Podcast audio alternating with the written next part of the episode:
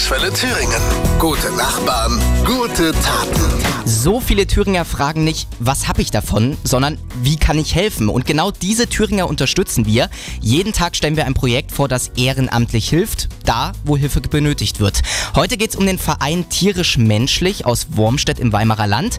Dort können Menschen mit Behinderungen reiten. Kerstin Reichhardt ist die Gründerin. Sie sagt, der Umgang mit den Pferden stärkt die Menschen. Auch bei ihrem Sohn war das so. Da kam kein Therapeut, niemand mehr ran. Aber die Tiere, die sind wertfrei.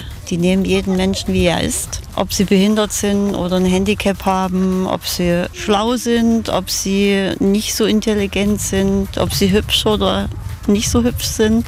Die Tiere nehmen jeden Menschen, wie er ist. Und nicht nur deshalb helfen die Pferde dabei, Menschen mit Behinderung zu integrieren. Man sieht, dass die Kinder oder Erwachsene, wir haben ja auch Erwachsene, dass sie halt zufrieden sind. Einfach die zufriedenen Gesichter. Das ist schon ein toller Erfolg. Sie sagen immer, sie kommen hierher, fühlen sich wohl, ist wie Familie. Tolle Sache. Der Verein Tierisch Menschlich in Wormstedt, einer unserer guten Nachbarn. Ab morgen entscheiden Sie dann, welches Projekt Ihnen am meisten am Herzen liegt. Der Gewinner wird von uns ein Jahr lang begleitet und unterstützt. Alle Infos gibt's auch nochmal auf landeswelle.de.